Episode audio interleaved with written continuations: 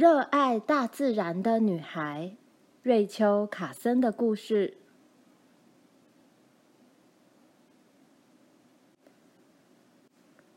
瑞秋的家离海洋很远，她住在宾夕法尼亚州阿利根尼河的河湾，是距离海洋好几百英里远的内陆。那里没有海鸥、鲨鱼或鲸豚。但是有一天，他发现了一块化石，有个嵌入岩石的深色螺旋化石，就躺在他的脚边。他带回家给妈妈看，他们一起查书。妈妈说，那是个海洋生物化石，几百万年前，海洋曾经覆盖他们居住的这块陆地，把它留了下来。哇，真难想象！现在的草原、果园，他和小狗常常游玩的树林，阿利根尼河、春谷镇和匹兹堡市，过去全都是一片广大的海洋呢。那天晚上，瑞秋躺在床上，思绪像浪潮一样翻涌着。妈妈是瑞秋最好的朋友，他们每天下午都会在屋外散步，为昆虫、小鸟和植物取名字，一起看书和研究大自然。瑞秋是家中最小的孩子，她孤单、古怪又机灵。妈妈让她知道，她和罗伯特与玛丽安不一样。妈妈对他的期望也比较高。瑞秋每个月都在等待邮差送来《圣尼古拉斯杂志》。他最喜欢的部分是小朋友自己写的故事。如果作品被选中，就能得到金银奖章。他决定投稿。那篇故事叫《决战云端》，内容与空战有关。一个月。两个月，三个月，四个月，五个月过去了，圣尼古拉斯杂志终于又送来了，而且决战云端就印在上面，他得到了银奖章。瑞秋上生物课，他一直想当作家，但是宾州女子学院的学生都要学习科学。史克奇老师协助他对准显微镜片的焦距，有只细长透明的草履虫正缓慢爬行，穿越显微镜的视野。瑞秋觉得草履虫的形状就像落在玻璃窗上往下滑的雨滴，也像阿利根尼河的沙洲和空中的云。在这个单细胞生物中。他看见了宇宙的错综复杂。妈妈来看他的时候，瑞秋告诉妈妈，他要改变志向，主修生物学。他一直热爱大自然，但是现在，他终于能好好研究其中的奥秘了。伍兹霍尔海洋生物实验室位于海水环绕的鳕鱼角。是瑞秋梦想的地方。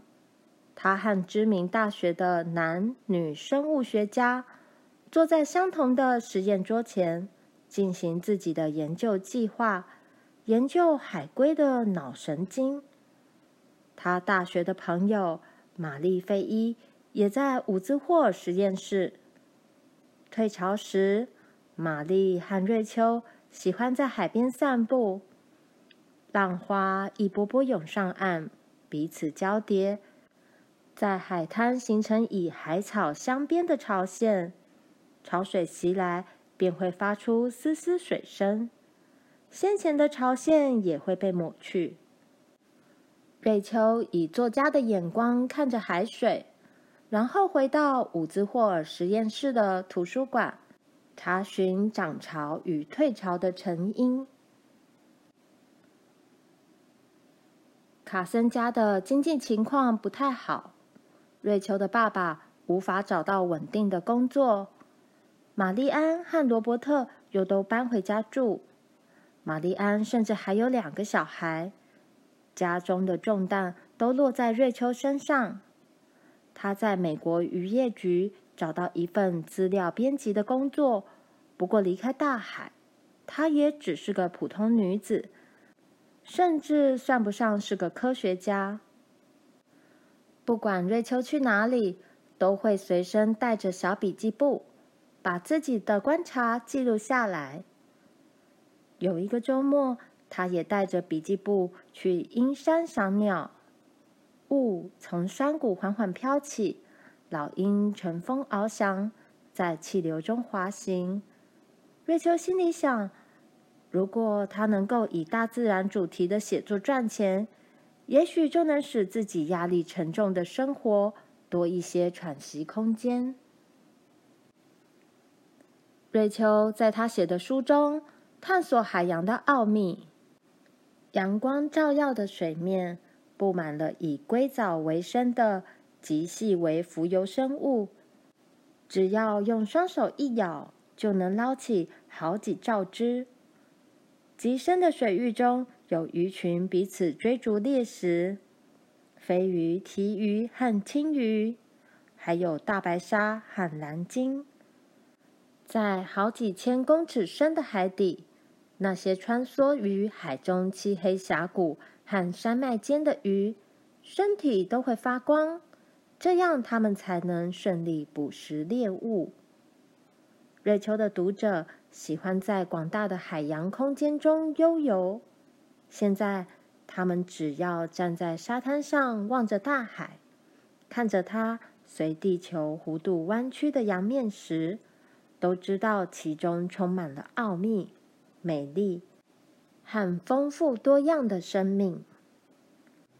瑞秋在缅因州西普斯科河出海口旁，靠近道格费许峡的地方，盖了间度假小屋，屋前陡峭的阶梯。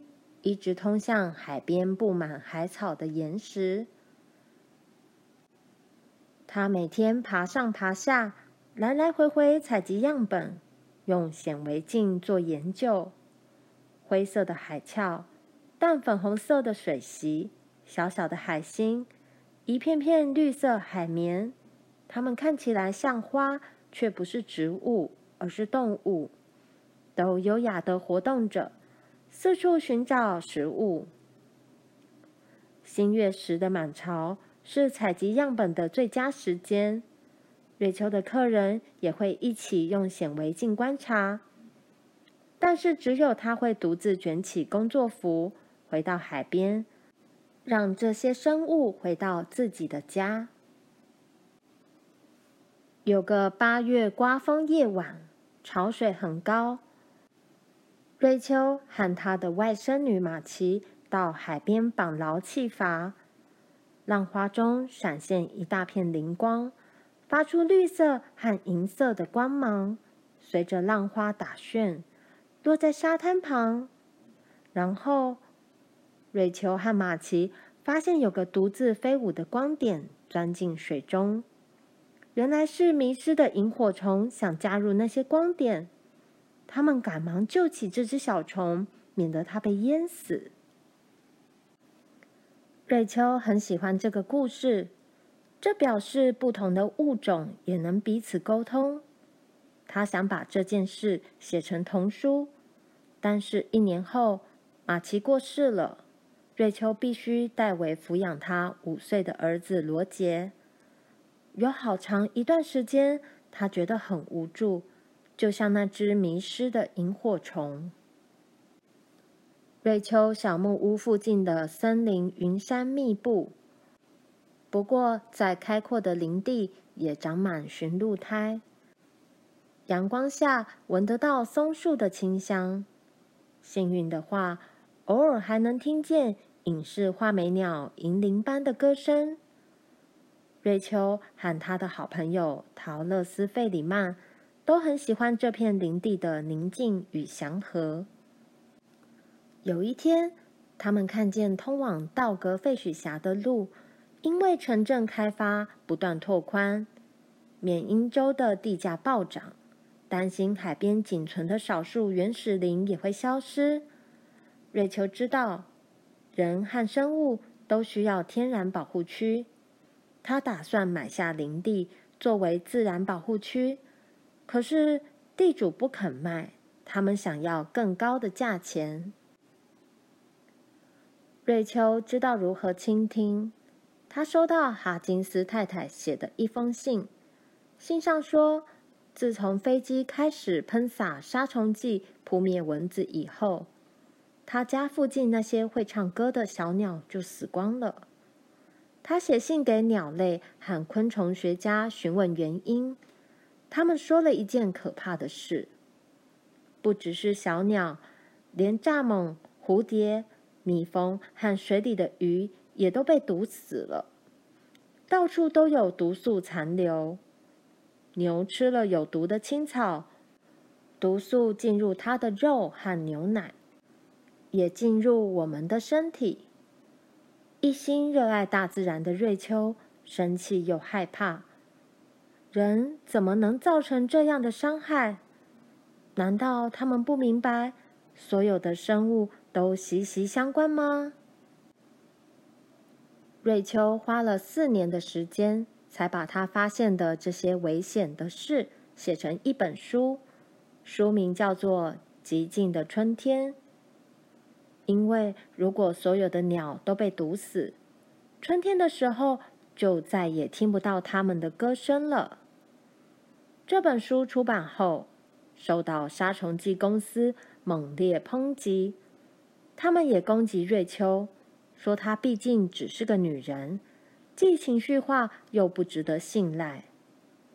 但是其他人都相信她，他们在报纸、电视和政府中。一来一往的争论不休，国会决定成立委员会负责调查这件事。瑞秋冷静面对这一切，他知道自己已经尽了全力。他就像自己书中所写的那只小小的、几乎透明的幽灵蟹，独自在沙滩上面对着澎湃怒吼的海浪。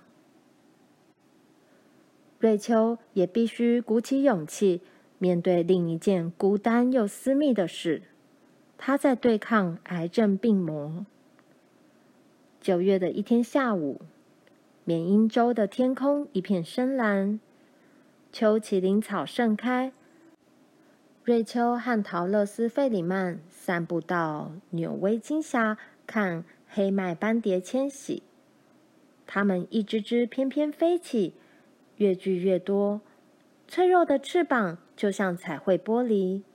它们要飞往墨西哥，只有少数几只会飞回来。瑞秋对他的朋友说：“不要难过，就像蝴蝶有自己的生命周期，人也一样。虽然他的生命已经接近尾声，自然的节奏却不会停止。冬天过去了。”春天就会来，鱼儿仍在海中悠游，鸟儿也会不停的欢唱。瑞秋·卡森在一九六四年四月十四日过世。